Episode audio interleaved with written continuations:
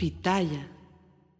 Bienvenidos, me da muchísimo gusto saludarlos. Yo soy Felipe Cruz. Oigan, pues efectivamente, fíjense que sea Changuerotti o Cianguerotti, porque ahora sí ya me pusieron a dudar. Bueno, resulta que Fernando eh, Changuerotti Baeza ha sido uno de los actores más importantes en México, definitivamente.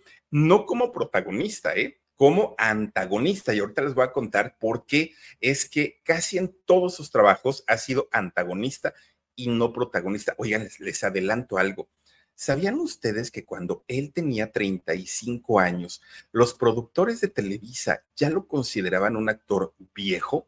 Imagínense ustedes, 35 años y decían, ay no, ya está bien. No, no, no, no, no, no. Es que de verdad que hay, hay gente que yo no sé si quieran que los protagonistas estén en pañales, pero bueno, 35 y le decían viejo. Hoy tiene 64 años, eh, don eh, Fernando eh.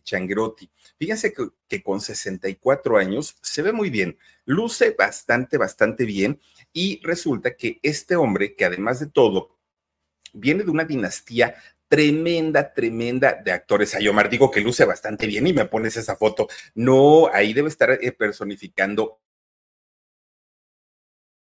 Le pusieron maquillaje o algo así para verse así, pero en realidad él luce bastante, bastante bien. Fíjense que el papá de, de Fernando Changrotti Claro que fue don Fernando Luján, don Fernando Changuerotti, ¿no? Fernando Changuerotti Díaz, que era el verdadero nombre de don Fernando Luján. Recordemos que don Fernando Luján no quiso utilizar el apellido Changuerotti como eh, apellido artístico y a pesar de que él venía de una de las familias de actores más importantes de México, que eran los Soler, los hermanos Soler, tampoco quiso utilizar ni el apellido Soler ni el apellido Changuerotti. ¿Y todo por qué? Porque recordemos que eh, la familia Soler siempre ningunearon a su papá de Fernando Luján, lo, lo ningunearon como actor, decían que no era un buen actor, pero además eh, nos referimos a Alejandro Changuerotti, al papá o al abuelo de, de Fernando del que vamos a hablar hoy.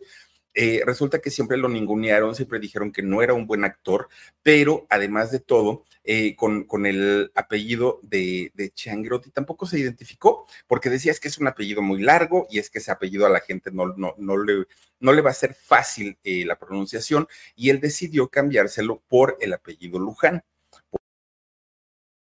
Artísticamente el mismo apellido pero la carrera de don Fernando Luján, oigan, indiscutiblemente una de las carreras más importantes también en la televisión, sobre todo, ¿no? Y don Fernando, que ya siendo un hombre adulto, protagonizó por ahí con eh, doña Angélica Aragón la, la telenovela de, de mm, Mirada de Mujer. Oigan, qué buena telenovela y además de todo, ahí no, nos hicieron darnos cuenta que no siempre los protagonistas de las telenovelas tenían que ser jovencitos, tenían que ser eh, personas muy, muy, muy, eh, digamos, ni atractivas físicamente, aunque él se veía bastante bien, pero ya era un hombre canoso, ya era un hombre maduro. Y doña Angélica Aragón, una mujer hermosa con sus arruguitas, oigan, protagonizaron esta telenovela junto con Ari Telch, ¿no? Que era el, el digamos, el galán guapo y joven de la telenovela en aquel momento. Don Fernando Luján, extraordinario, extraordinario actor indiscutiblemente.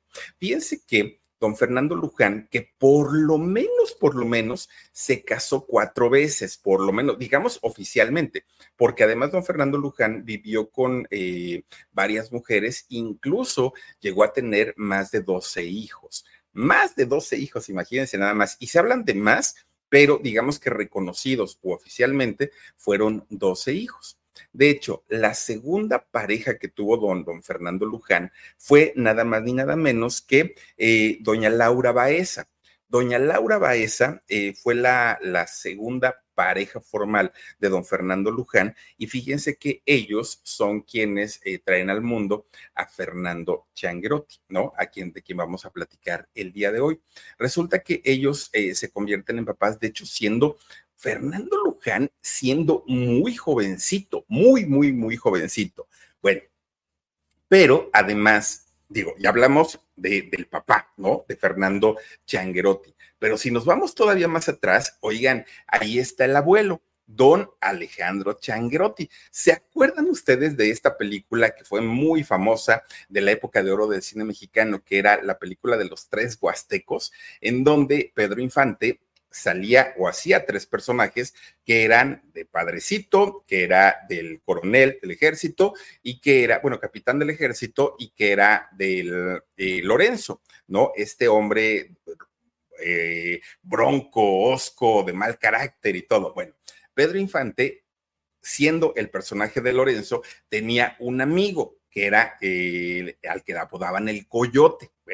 Pues este coyote es el padre o fue el padre de don Fernando Luján, es decir, abuelo. Miren, ahí está, ese es el coyote. Uy, tan grandote y tan collón, le decía la tucita, ¿se acuerda, no? Ah, cuando le ponía, lo, mordió la chabela, por cierto, al, coyote. Fíjense nada más, él es el abuelo de don eh, Fernando Chianguerotti.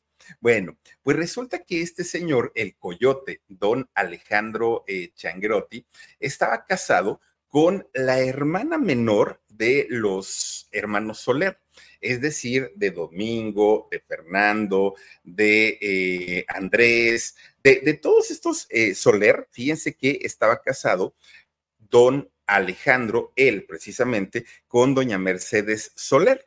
Fíjense nada más que doña, doña Mercedes Soler, que fue, pues ahora sí que la, la esposa de él, es que les digo que sus hermanos de ella ninguneaban mucho a Alejandro Changuerotti y no lo, no lo consideraban como digno eh, para pues haberse casado con su hermana y sobre todo porque ellos se consideraban grandes actores y Alejandro como que simplemente no lo tragaban. Fíjese nada más, ahora sí que, que, cosas tan, tan raras o cosas tan, tan extrañas, ¿no? Bueno, pues resulta que eh, a final de cuentas, don Fernando eh, don Fernando Luján, el hijo de él, de, Alejandro Changuerotti, conoce a doña Laura Baez. Y fíjense la historia de cuando la conoce. Resulta que eh, Fernando Luján la conoce cuando él venía saliendo de una relación con una chica, una chica llamada Sara Wash. Resulta que Sara Wash con quien duró un año de relación, era una mujer que tenía por lo menos 20 años más que Fernando. Pero Fernando para aquel momento no era mayor de edad, era un jovencito, un adolescente.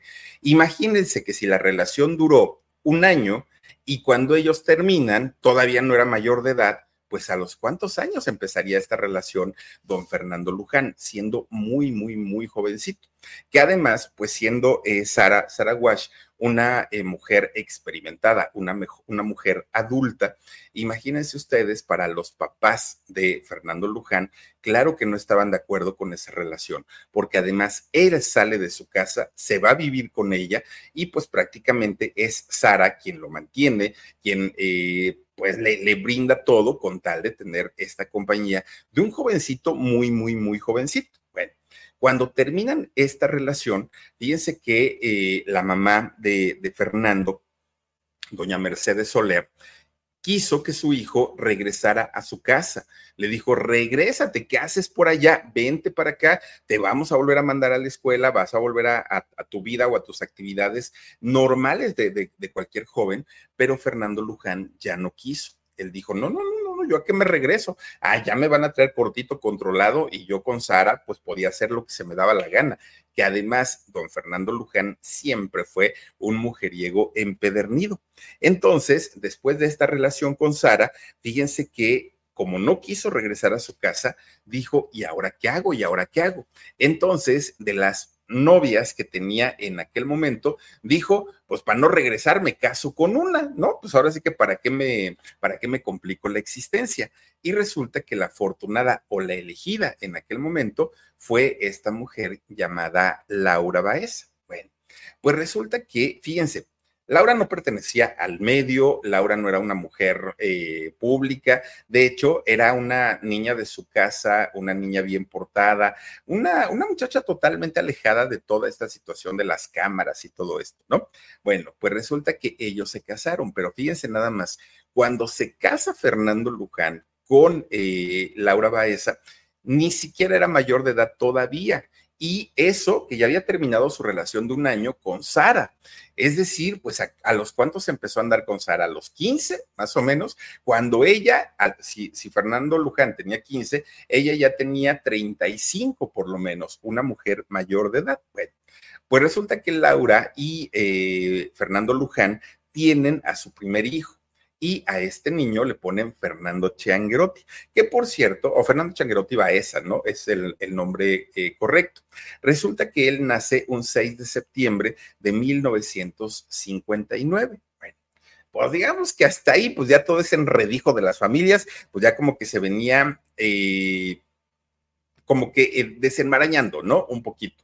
Pero Fernando Luján era esposo, era padre de, familia y tan solo tenía 17 años. Imagínense nada más.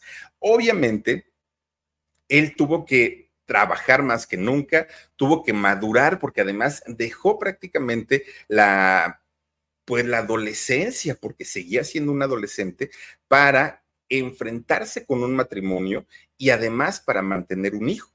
Fíjense que eh, a pesar de que Fernando Luján de toda la vida siempre fue un hombre con el carácter muy fuerte, muy explosivo, bastante, bastante complicado para tratar don Fernando Luján logró mantener esta relación que tuvo con Laura durante ocho años. Fíjense que estuvieron juntos durante todo ese tiempo, pero el problema es que durante todos esos ocho años, él no logró ser un buen padre, era muy joven y prácticamente se la pasaba trabajando todo el tiempo. Don Fernando Luján estaba fuera y en la casa se quedaba eh, Laura con su hijito, con Fernando Changrotti. Entonces, pues eh, Laura de inicio, pues ella dijo, no importa, tú ve, al cabo nos estás eh, teniendo bien, ¿no? En la familia, no hay ningún problema. Pero conforme iba pasando el tiempo, claro que Laura se iba cansando de esta situación, porque además don Fernando Luján poco veía a su hijo Fernando Jr. Era casi, casi que lo vieran en su casa un verdadero milagro la relación se fue desgastando porque además don Fernando no se la pasaba ahí. Y lo peor del asunto es que a Laura le llegaban constantemente informaciones de que su marido, pues ya lo habían visto con una actriz, ya lo habían visto con alguien de, del staff, ya lo habían visto por aquí, porque Fernando Luján, además, muy guapo, siendo muy jovencito, muy, y además siendo un hombre casado, pues claro que las chicas, pues como que lo veían todavía más atractivo y más interesante. Era joven, era famoso, era guapo y además estaba casado, como que tenía estos ingredientes que las mujeres lo veían todavía muchísimo más atractivo. Y entonces eh, Fernando Luján comienza pues con su historial largo, largo, largo, largo de infidelidades, que no fue una, fueron muchísimas, muchísimas. Bueno, pues resulta que lo que más le dolió a Laura fue más que no la atendiera a ella, el que no viera a su hijo, fue lo que no, no soportó no aguantó y un buen día, pues se separaron. Como dicen ahora, ¿no? las parejas modernas, se separaron desde el amor. ¿Por qué? Porque se siguieron llevando bien para pues el beneficio de su hijo, porque entendieron pues que los de los pleitos eran ellos, el niño no tenía nada que ver en esta situación. Y fíjense que eh, después de esto, casi casi separado eh, Fernando Luján de Laura, de Laura Baeza, pues él inmediatamente se consigue otra pareja, se va a vivir con ella, tiene más hijos, como ya les decía yo, cuatro matrimonios oficiales de don Fernando Luján y además dos, una docena de hijos, imagínense. Entonces, pues para Fernando Jr., para Fernando Changuerotti, era prácticamente imposible ver a su papá. Porque si no estaba haciendo una película, estaba en una telenovela, si no estaba de romance, si no estaba en un hospital recibiendo a un hijo, bueno, nunca tenía tiempo. Don Fernando Luján era rara la vez que podía ver a, su hijo Fernando Changuerotti. De hecho, Fernando Changuerotti tiene que acostumbrarse a la ausencia de su papá. Para él era ya lo, de lo más normal. No viene a verme, no me habla por teléfono. No, o sea, pues, pues no, no, no hay una, una relación. Por eso es que Fernando Jr. crea un vínculo y un lazo bastante, bastante fuerte con su mamá. Eso porque, pues obviamente el papá nunca estaba. Pero además de crear este vínculo muy cercano con su, con su mamá, también lo hace con Mercedes Soler, con su abuelita y con Alejandro Changuerotti. con el coyote, con su abuelo. Con ellos sí tuvo una muy, muy, muy buena relación. Incluso cuando don Alejandro Changrotti, su abuelo, tenía algún llamado en, en, el cine, pero sobre todo para aquel momento, eh, Alejandro Changuerotti ya estaba haciendo televisión y llegó a tener algunos, algunas participaciones en programas del el Canal 8 de la televisión independiente, aquel canal que después se fusiona con Telesistema Mexicano y crean Televisa. Bueno, pues cuando Alejandro, el abuelo, tenía estos llamados, su nieto, Fernando Changrotti, abuelo, llévame, yo quiero ir, yo quiero estar, yo quiero ver cómo lo hacen, yo quiero, bueno, entonces comienza eh, Fernando Changuerotti a irse con su abuelito, con el coyote, y hay, perdón, y le digo coyote, pero yo lo, eh, es, mm, creo yo, menos enredado que si Fernando, eh, Alejandro, este, el otro Fernando hijo, y creo que fue muy representativo el, la película que hizo con el personaje del coyote en Los Tres Huastecos. Por eso, por eso yo lo ubico más como el coyote. Bueno, pues fíjense que Fernando Changuerotti acompañaba a su abuelo al Canal 8 y ahí se la pasaban. Y es ahí donde Fernando comienza a tener cierta cercanía con todo este mundo, pero además donde le gustaba, le gustaba mucho ver a su abuelo. Él no hacerlo, ¿eh? sino más bien ver a su abuelito, pues que estaba ahí entre cámaras y todo. De repente, cuando llegaba a ver a Fernando, su papá, fíjense que no, pues no tenían nada en común, porque además no, no tenían una mm, historia de vida juntos, se desconocían como padre e hijo. Y conforme empezaban a platicar y empezaban a tener cierta cercanía, Fernando Luján y Fernando Changuerotti, padre e hijo, terminan siendo amigos, más que una relación de padre e hijo, terminan siendo amigos, ¿no? Se hablaban absolutamente de todo porque nunca había existido, nunca había, eh, habían tenido ese vínculo tan cercano de papá y de hijos. Bueno, pues resulta que cuando entra a la secundaria, que fue por ahí de los 12 años, Fernando Changuerotti, aquí lo vemos en, en la fotografía, fíjense que él comienza pues ya con la inquietud normal de las jovencitas, de las niñas, pero además también de tener amigos. Él quería tener amigos y como la gran mayoría que tuvieran sus mismas inquietudes, sus mismos gustos, pues como dicen, ¿no? Dios nos hace y uno se junta. Pues eh, Fernando se da cuenta que la mayoría de los 12, 13 años, por ahí más o menos, pues eran como muy inocentes, eran niños que iban creciendo de acuerdo a su edad y a eso él no le gustaba porque él decía, ay, no, qué flojera esto, se estará hablando todavía de cochecitos y de, no, no, no, no, no, yo ya quiero otro tipo de pláticas. Y entonces comienza a juntarse con eh, personas más grandes.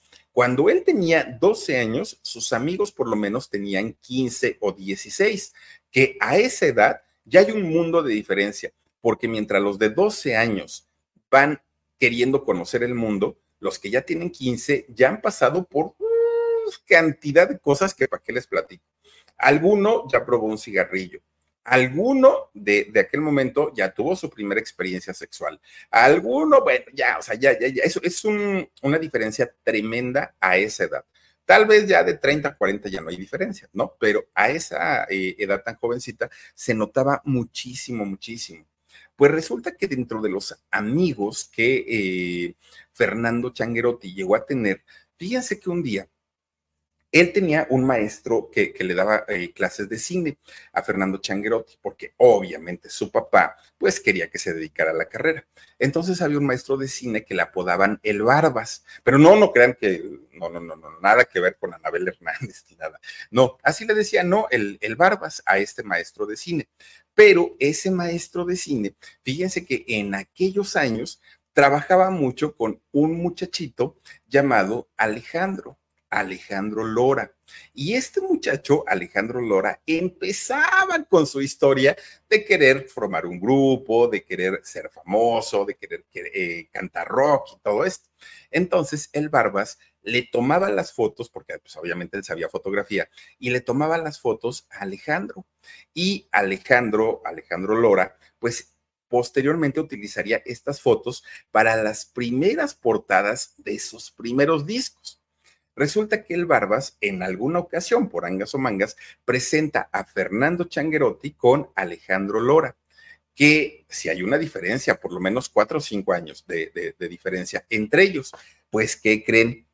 No es cierto, la diferencia entre Alex Lora y eh, Fernando Changrotti es de siete años. Pues se hicieron grandes, grandes, grandes amigos, ¿eh? pero grandes. Resulta que eh, Alejandro Lora o Alex Lora, el vocalista del tri de esta agrupación, le comienza a presentar a todos sus amigos a Fernando. Pero Fernando, imagínense ustedes, 12, 13 años y eh, Alejandro Lora y sus amigos de 20. Había una diferencia ya muy marcada, ya muy grande. Y entonces Fernando Changuerotti tuvo que aprender a madurar muy rápido porque no se quería quedar atrás en las pláticas, no se quería quedar atrás en eh, las experiencias de vida que ellos tenían y obviamente no quería que lo vieran como un niño, querían que lo vieran como un adulto. Por eso era muy aventado, muy, muy, muy aventado. Miren, de entrada, si destapaban una caguamota, una cervezota, pues Fernando decía, ah, no, yo también tomo, ¿eh? yo no tengo problema y mi papá me da permiso. Si ellos, los amigos, Alejandro Lora y, todo su grupo de amigos, decían, vamos a ir al Estadio Azteca a ver un partido de fútbol, decía eh, Fernando, ah, yo también puedo, ¿eh? Oye, no tienes que pedir permiso, nah, yo me mando solo, decía. Y entonces se iba con todos ellos. Es decir, poco a poquito, eh, Fernando tuvo que aprender a integrarse a estos grupos de personas mayores y eso lo despertó en todos los sentidos, en todos. Claro que ya cuando fue pasando el tiempo, tanto Alejandro siguió un camino como Fernando se fue por otro, ¿no? Aunque fíjense que al día de hoy se siguen hablando. Ya no, ya no son tan amigos como lo fueron en aquella época, tan, tan, tan cercanos, porque de hecho Fernando Changrotti es un hombre muy solo. A él le encanta, le encanta la soledad, pero a final de cuentas sí se siguen llamando, se siguen hablando y siguen recordando aquellos viejos tiempos. Bueno, pues resulta que, fíjense que después de que termina la, la secundaria, la preparatoria, perdón, termina la preparatoria Fernando Changrotti y su papá decide mandarlo a Los Ángeles quisieron que allá estudiara, quisieron que allá viviera, pero pues a Fernando no le gustó. Entonces, cuando regresa de allá de Estados Unidos, pues le preguntan, ¿y qué quieres hacer? ¿Quieres ser actor? Y él dijo, no, no, no, no, no, actor no. ¿Por qué? De entrada, no me gusta, a mí no me gusta ser el centro de atención de la gente. E, es, ese asunto de, ay, miren, ahí está el actor y háganle bolita y pide el autógrafo. A mí no me gusta, dijo Fernando. A mí no me gusta. Pero además de eso, pues es que yo he visto que tanto mis abuelos como mi padre todo el tiempo tienen que ir a tocar puertas a, las eh, oficinas de los productores para pedir una oportunidad, para pedir trabajo. Yo no quiero eso. Yo la verdad es que quiero tener un trabajo estable, un trabajo eh, fijo, aunque no gane tan bien, pero pues en donde yo me sienta cómodo. Y entonces, ¿qué creen? Que deciden que eh, Fernando se fuera a estudiar al TEC de Monterrey, al Instituto de, de Estudios eh, Científicos y Tecnológicos del Monterrey. Ahí se fue a estudiar, que es carísima esa escuela. Yo no sé si tengan nivel educativo, no lo, sé, pero es carísima. Pues ahí se, se puso a estudiar una licenciatura, Fernando Changrotti, pero a la par él decía, ¿y qué pasa? Digo, qué bueno que me pagan una mensualidad, pero si quiero salir con una chica, si quiero irme con mis amigos, ¿qué va a pasar? Entonces sus papás le dijeron, mm, mm, pues eso ya te las arreglas por ti, hijo. Nosotros mucho estamos haciendo con pagarte la universidad. Y fíjense que se puso a trabajar como mesero, Fernando Changuerotti, porque dijo, no, eso de, porque le, decían sus papás y sus abuelos, si quieres, hablamos con un productor para que te, te, te dé algunas extreadas, para que empieces a trabajar ahí. Y él decía, no, no, no, Ay, mira, el Barbas. Mira, nada más, gracias, Omarcito. Él fue el que los presentó con, con, Alex Lora. Fíjense nada más lo que son las cosas.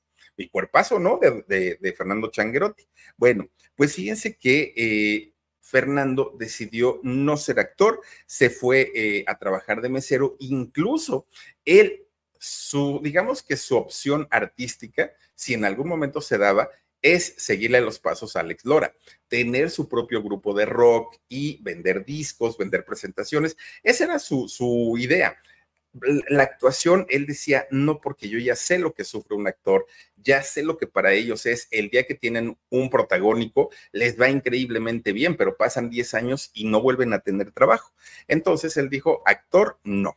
Bueno, pues resulta que después de haber eh, pues intentado en el mundo de la música y que vio que no era realmente algo fácil o algo sencillo, y después de haber terminado su licenciatura en el TEC de Monterrey, pues dijo, ¿y ahora qué voy a hacer? Y su familia nuevamente le dijeron, tienes que ser actor. Miren nada más ahí justamente con Alex Lora cantando, vean nada más, si les digo que quería, por eso el cabello largo, ¿no? Yo creo. Bueno, pues resulta que sus papás le vuelven a insistir, hasta actor, porque el apellido, quieras que no, pesa en el medio.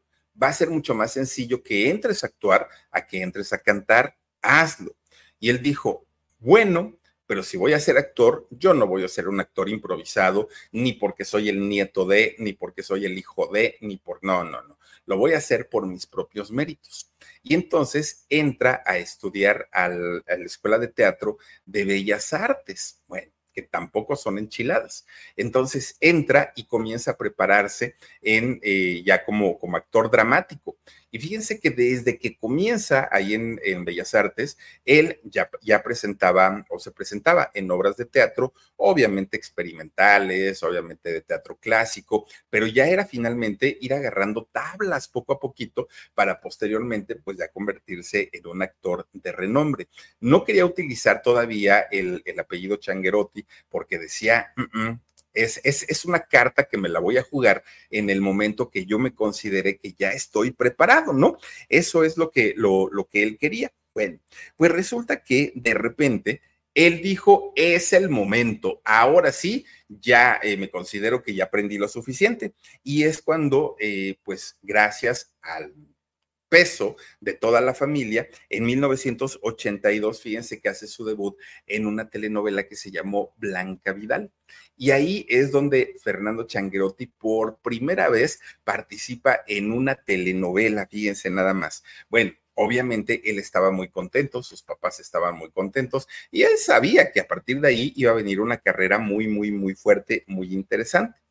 Después de ahí siguió haciendo más telenovelas, pero con personajes no tan grandes y eran personajes pues más bien como pues como de relleno, ¿no? De, eh, ¿Cómo le llaman? De, mm, hay un nombre que tienen de esos actores eh, de reparto, ¿no? Y fíjense que hasta que de repente le hablan a una jovencita, pero muy, muy, muy jovencita, Edith González. Y ahí, fíjense que es donde eh, Edith González, pues prácticamente debuta y lo hace al lado de Fernando Chiangrotti. Bueno, él estaba feliz de la vida porque sabía que su carrera podía, ¿no? Ya tener ahora sí un, un ascenso. Pero fíjense que cuando llega el año 85, ahí es donde ya mucha gente que no lo conocía, sí lo conoció, pero además en una telenovela que marcó a, generaciones. Y fíjense que es cuando eh, Fernando Changrotti ya entra de lleno, ahora sí, a lo que ya era Televisa, ya no era Telesistemas, ya no era Canal 8, ahora sí como, como Televisa. Incluso también debuta en el cine, que fíjense que en el cine Fernando Changrotti hizo varias películas, pero a él le tocó esta etapa de, del cine, de la industria del cine mexicano, en donde pues no era bueno. La verdad es que eran películas muy chafas, de bajo presupuesto, que sobrevivían nada más por el apoyo que les daba el gobierno, pero eran muy malas. De hecho, eh, fíjense que la primera película que le hizo, que se llamó Barrio Salvaje, poca gente la recuerda, pocas personas eh, supieron de, esta película y pocas personas supieron que él estaba o era parte, o era, sí, parte del elenco de, estas, eh, de esta película. Incluso la mayoría en las que él participó fueron películas que pasaron sin pena ni gloria, que no tuvieron ningún reconocimiento.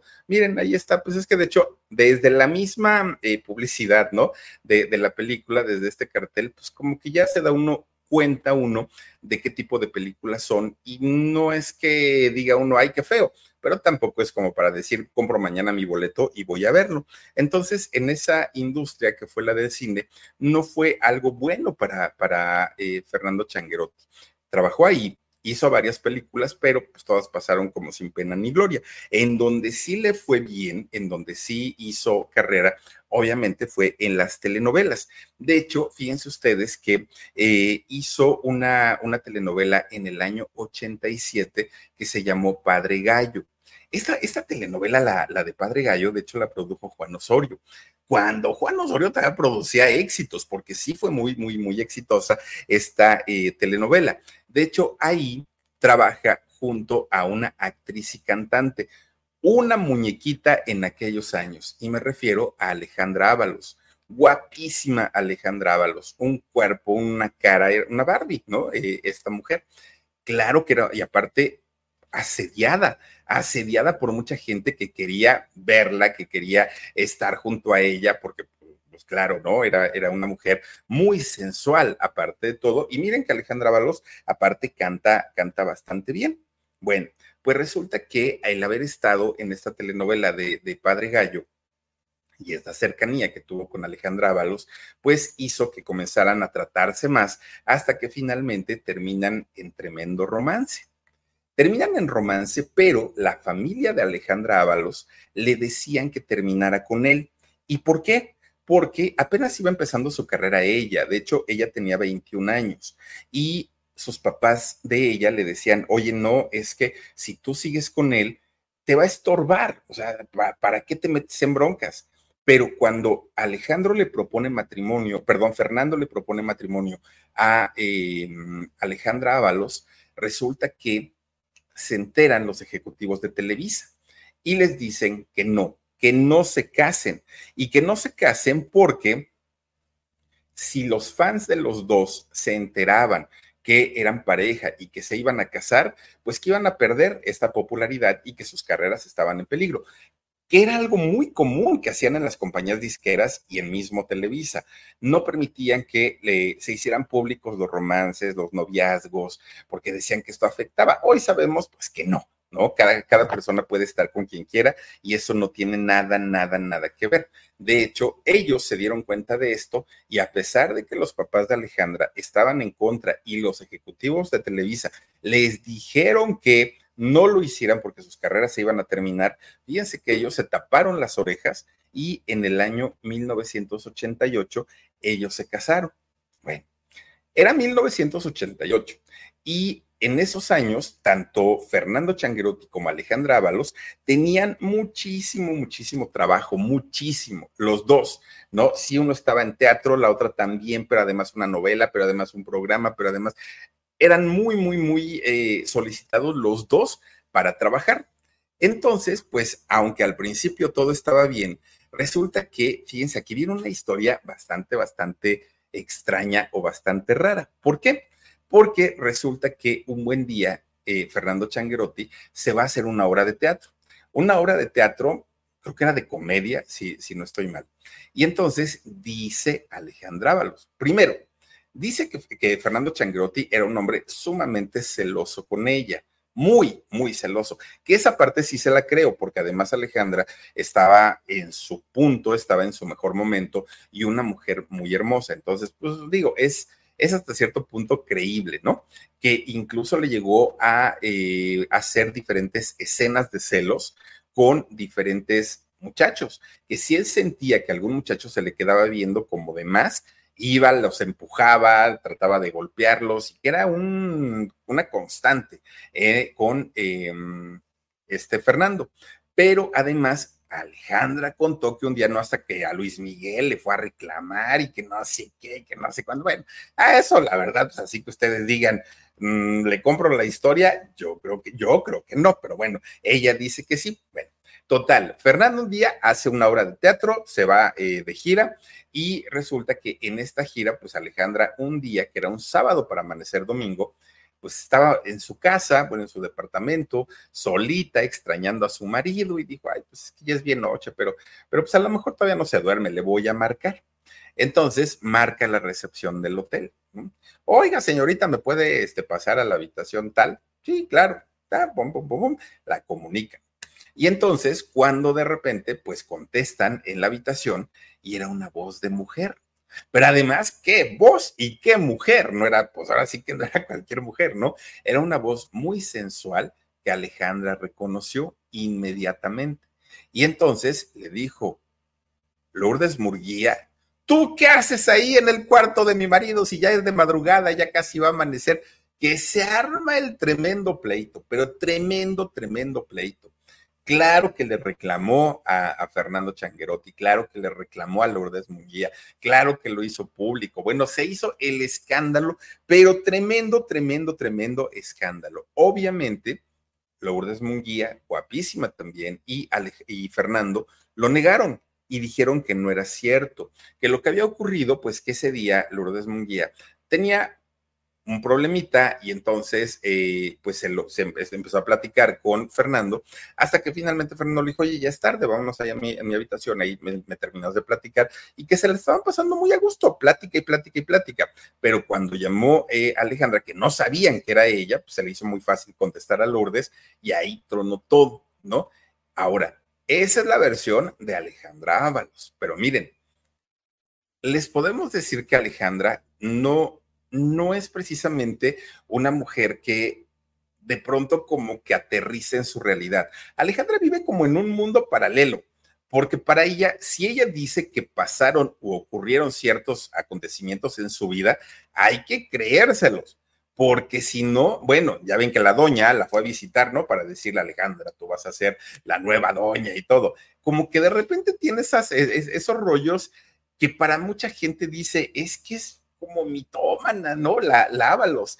Entonces, mucha gente dice, es que conociendo a eh, Fernando Changrotti, lo veíamos perfectamente enamorado de, Alejandra.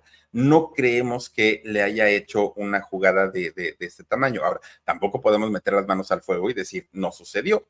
¿Quién sabe? Pero Alejandra también contó que no era la primera vez que en muchas ocasiones, este, pues no solamente le fue infiel, sino que además la llegó a maltratar, que además, pues sí, la, la llegó a gritonear y todo, este, todo, todo este tipo de cosas.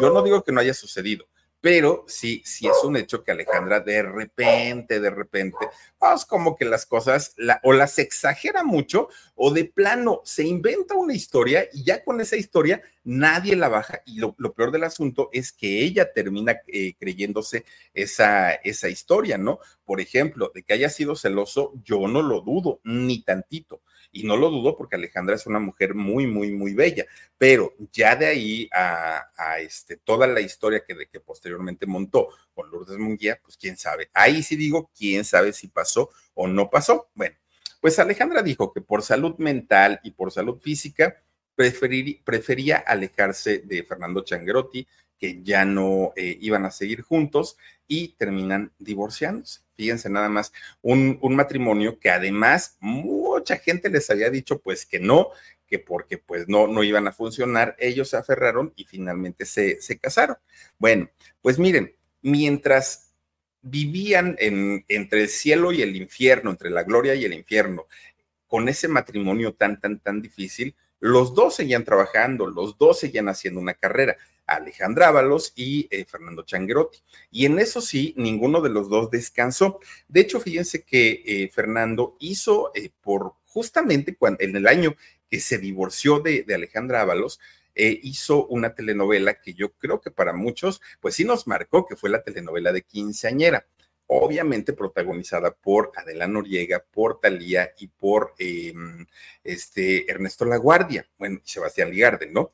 Fíjense que aunque eh, el caso de Fernando Changrotti no fue de los personajes principales, sí, eh, pues sí, sí participó ahí y obviamente su imagen fue muy, muy, muy vista en, diferentes países, porque también, hay que decirlo, eh, Alejandro, perdón, Fernando, Fernando Changrotti, tenía trabajo, sí, nunca le faltó, pero había algo que a él no le terminaba de convencer en el mundo de, la actuación, y es que a pesar de las pues de la preparación que él tenía, que venía de la Escuela de Bellas Artes, y a pesar de venir de una familia dedicada a, este mundo de la actuación, pues nunca le habían dado un protagónico eh, y se veía lejos el momento en el, que se lo, en el que se lo dieran.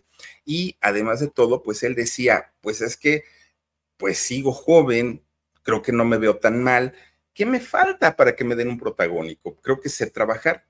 ¿Y saben cuál fue el problema por el que no le dieron un papel protagónico? Porque los productores decían que a él le faltaban dos cosas.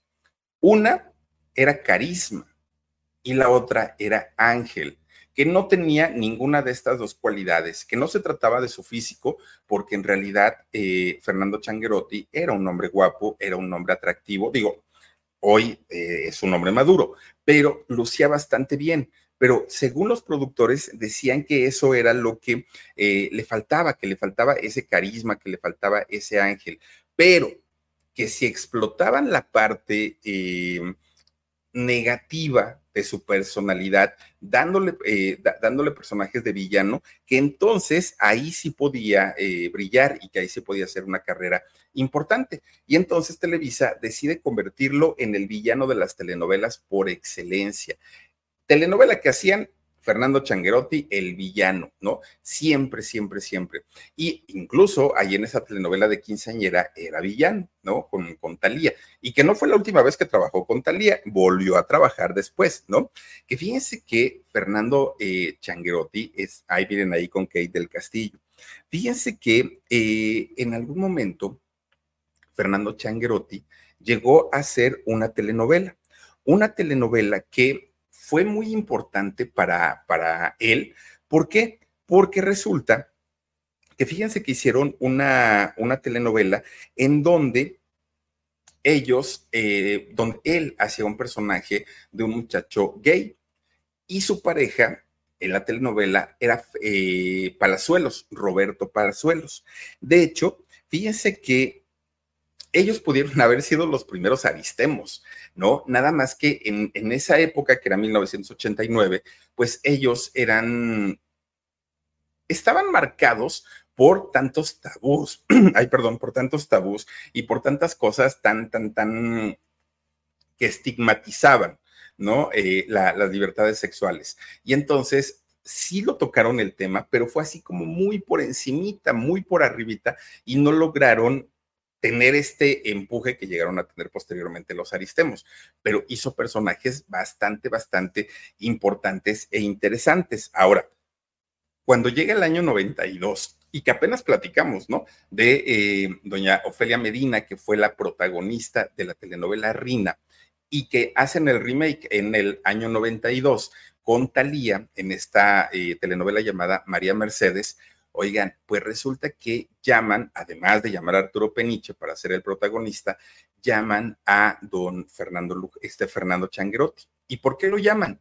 Porque querían nuevamente a este villano por naturaleza, lo querían para ser a eh, este señor del Olmo, ¿se acuerdan? Santiago del Olmo, que es quien se casa con Talía en la novela y le hereda toda su fortuna para no dejársela a la Malvina, Malvavina o como, como haya sido. Bueno, el, el moribundo. Fíjense que para este personaje que, que llamaron a Fernando Changuerotti, los productores habían pensado un par de capítulos nada más en donde iba a aparecer este ogro y eh, iba a casarse con, con, la vendedora de flores y posteriormente pues iba a morir.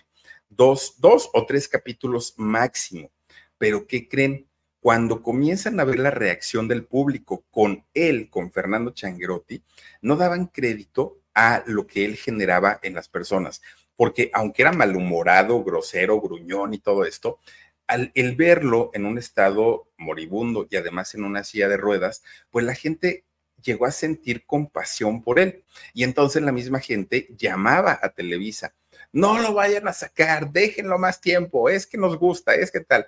Y bueno, estuvo gran parte de la telenovela de Fernando Changrotti con Talía, ¿no? En, esta versión de Rina, en esta nueva versión de Rina, que fue justamente la de eh, María Mercedes. Bueno, Y obviamente esta telenovela se convirtió en un éxito, se vendió prácticamente en todo el mundo y a, a todos los participantes de, esta telenovela, pues claro que se les dio un impulso tremendo, tremendo, y entre ellos a Fernando eh, Bueno, pues don Fernando, que es, es y sigue siendo, ¿no? Un, un actor bastante, bastante disciplinado, un actor que difícilmente va a tener algún pleito con alguno de sus compañeros que no se sabe o no se le conoce que llegue en estado inconveniente a las producciones o que llegue tarde o que no llegue. Generalmente la mayoría de las personas que han trabajado con él hablan de una disciplina de Fernando Changuerotti.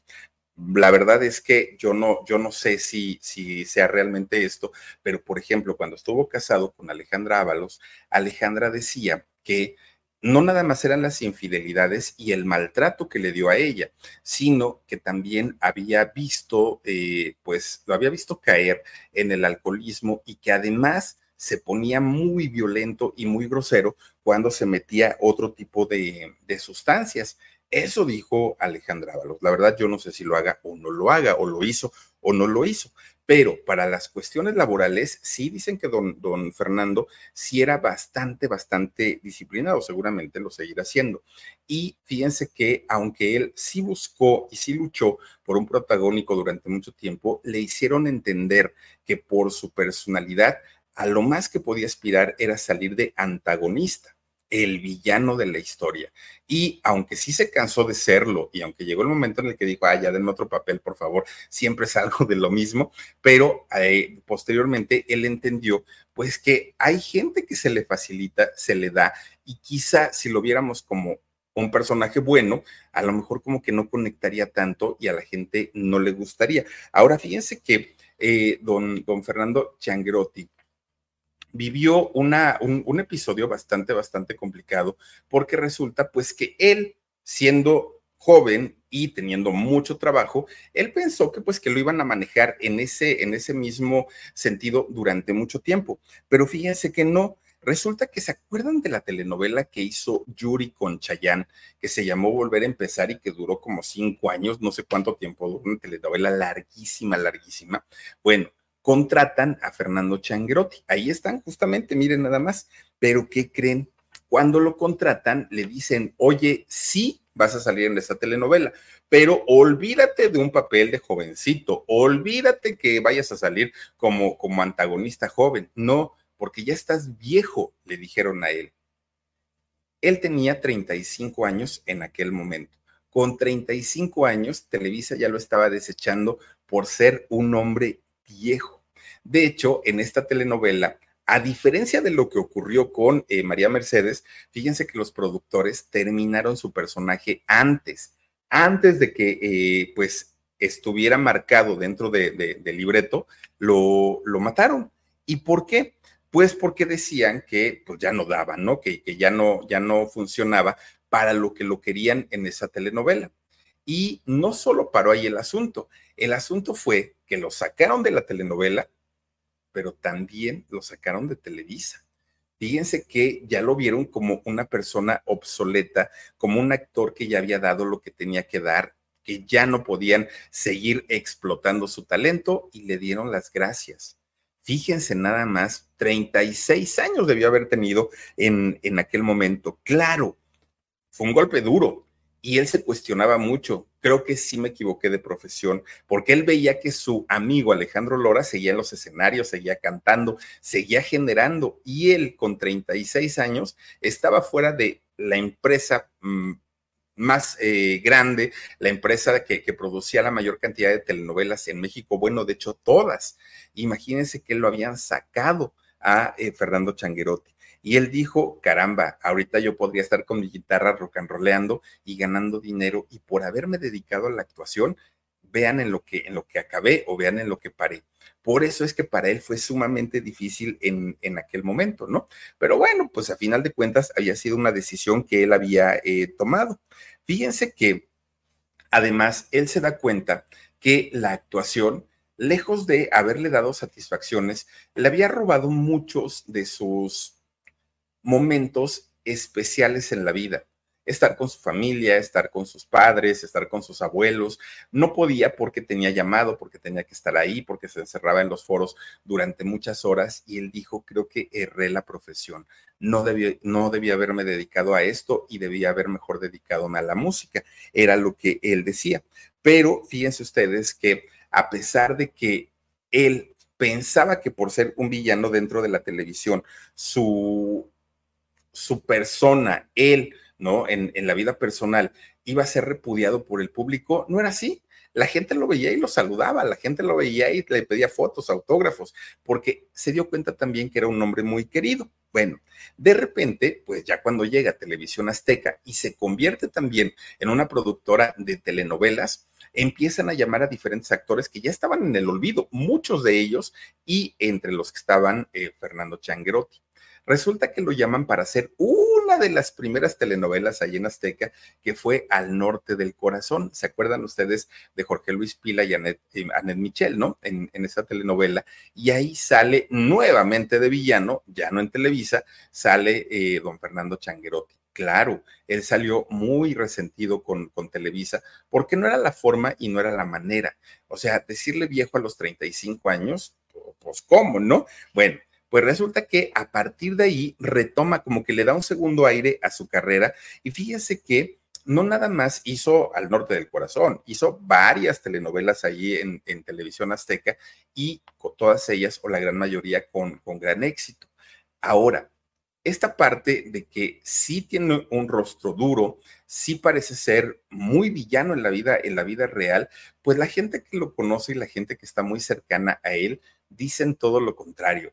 Dicen, es que Fernando es un bombón, es que es un pan de Dios, es que a todo mundo nos quiere, es que es muy preocupón, eh, siempre está al tanto de su familia. Bueno, le dicen que es muy Dalai, ¿no? O sea, que, es así como el que no tiene conflictos con nadie, el que le gusta estar casi siempre solo.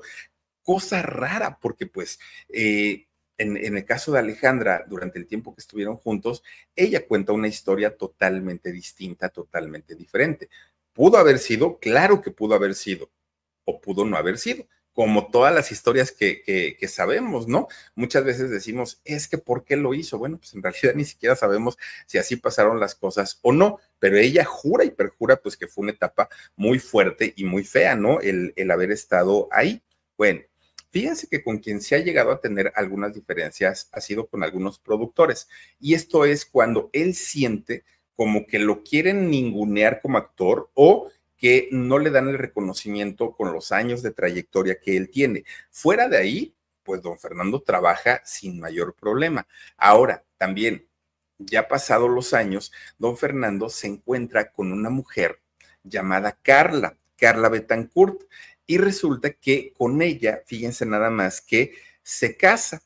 Y se casa eh, en Italia, no se casa en México, se casa ya en Roma en el año 2004 y es con ella, con Carla, con quien tiene a sus dos hijos, Francesco y Aisha. Son los dos hijos que tiene eh, Fernando Changuerotti al día de hoy, que pasan a ser nietos de don Fernando Luján y a su vez bisnietos de Alejandro Changuerotti y de doña eh, Marcela, creo que sí es, este, ahorita, ahorita, les digo el nombre bien, de, de la hija menor, de, perdón, de los hermanos Soler, la menor, ¿no? La hermana menor.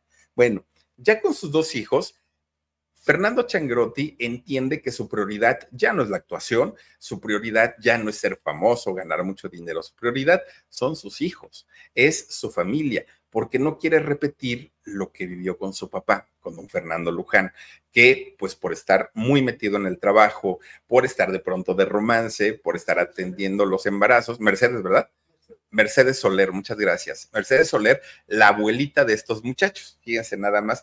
Eh, obviamente también, pues de alguna manera, em, sobrinos nietos de don Andrés Soler, de don eh, Domingo Soler, de don Fernando Soler, de todos los Soler, son sobrinos nietos, fíjense nada más. bisnietos, sobrinos bisnietos, perdónenme.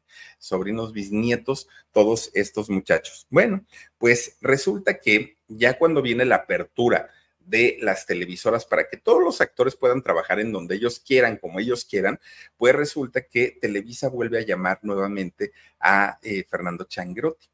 Y él dijo, bueno, pues es trabajo, me van a pagar, no tengo problema, pero ya no quiero un contrato de, exclusividad, ya no quiero estar ligado a Televisa y solamente lo voy a hacer por llamado. Y en el 2016 regresó a trabajar nuevamente con ellos.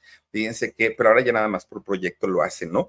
Eh, hizo por ahí una telenovela que se llama Sin rastro de ti y eh, seguramente don Fernando Changrotti, que sigue siendo un hombre joven, pues oigan, tiene apenas 64 años. Lo más seguro es que seguirá trabajando en donde él quiera y en donde él decida. De hecho, trabaja mucho para Telemundo, trabaja mucho para, para Televisa y eh, pues no, no dudo en que en algún momento pues regrese, pero ya con, con un proyecto muy interesante ahí a Televisa.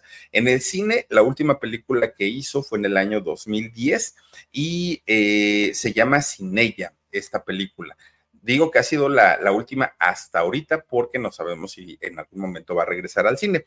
Tiene 42 años de carrera, don Fernando Changuerotti, 10 películas, 37 novelas y tiene 64 años de edad. Este primer actor, ¿no? Primer actor, don Fernando Changuerotti, que viene de una de, una dinastía, de una familia que, bueno, ya la quisieran muchos, muchísimos, muchísimos, de grandes actores, la gran mayoría de ellos, pero muchas veces el apellido no ayuda mucho, en ocasiones incluso llega a estorbar, y más cuando son muy independientes, oigan, pues se complica todavía un poquito más. Ahora, hay dos versiones, ¿cuál es la real? De don Fernando Changrotti en verdad es tan malo como sus personajes y en verdad trató tan mal a Alejandra Ábalos, si es así que mal por él. Pero también conocemos la historia de Alejandra Ábalos y bueno, le encanta, le encanta a Alejandra echarle crema a sus tacos, ¿no? Pero bueno, lo que haya sido, qué bueno que ya cada uno está por su lado, que ya eh, viven de manera independiente cada uno, y pues ya eso quedó en el pasado. En fin, hasta ahí la historia de don Fernando Changrotti. Por lo pronto, vamos a saludar a mi queridísimo Omarcito Benumea. Ayúdame, por favor. Rafael Fimbres dice: Philip, un programa con Rocío Durcal. Subida, porfas, con todo cariño, mi querido Rafael lo vamos a hacer. Te lo agradezco mucho. Margarita Zamora. Hola, Filip, con tus relatos se me va de volada la hora de trabajo. Saluditos desde Mexicali. Gracias, Margarita. Te mando un beso. Adriana Plasencia dice, Filip, me gusta mucho escucharte. Gracias, Adrianita. Un beso para ti. Eh, saludos desde Guaymas, Sonora. Rafael, andas hasta por allá. Muchas gracias. Graciela Silva, saluditos. Muchísimas gracias, Graciela. Te mando un beso. Guadalupe Antonio Gutiérrez. ¿Será que los artistas eh, ven excelente, dice, ¿será que los artistas ven excelente investigación que hacen Philip y sus compañeros? Ah, que si los artistas nos ven, fíjate que no, nos han escrito algunas, algunas, eh, algunas figuras, como por ejemplo, ¿quién fue Omarcito, el, el grupero? Irene González, muchas gracias, dice, nunca me saludan, te mando un beso. ¿Quién fue? E, es el que escribió la canción del gran varón, ¿verdad, Omar? Eh, nada más recuérdame quién, quién es la, que canta en la sala de un hospital. A las 11:43 nació Simón, Willy Colón, don Willy Colón, que le mandamos un beso, él nos escribió, por ejemplo, y dice, Philly, pues de repente como que hay cositas que yo no la recuerdo muy bien, pero sé que lo hiciste de muy buena intención y a don Willy le mandamos un beso. Nos escribió doña María Sorté también, muchísimas gracias. Y nos han escrito pues algunas, algunas personas que dicen, claro que te vi, Philip, claro que contaste la historia. Bueno, don Pancho Céspedes también. Ay, Fili, me gusta cómo cuenta las historias. Ah, muchas gracias. Entonces, eh, pues sí, sí hay personas de, del mundo del espectáculo que de pronto, pues aquí nos, nos apoyan también. Lourdes Magaña dice, Omar, ¿por qué solo saludan a las que conocen? Los saludos por todos los programas, podcast y ni un hola. Lourdes Magaña, yo te mando un beso enorme, enorme, enorme, enorme de verdad. Y eh, pues vamos a procurar que vayan saliendo los saludos de manera eh, alternada. Sandra Guerrero dice, Philip, muchos abrazos, me encantan tus historias. He conocido muchos artistas y sus historias gracias a ti. Qué bueno, Sandrita Guerrero, me da muchísimo gusto. Eh, Sahira Saltos. Buenas noches, Philip. Te saludo desde Nueva York, Nueva York. Un gusto volver a verte en vivo.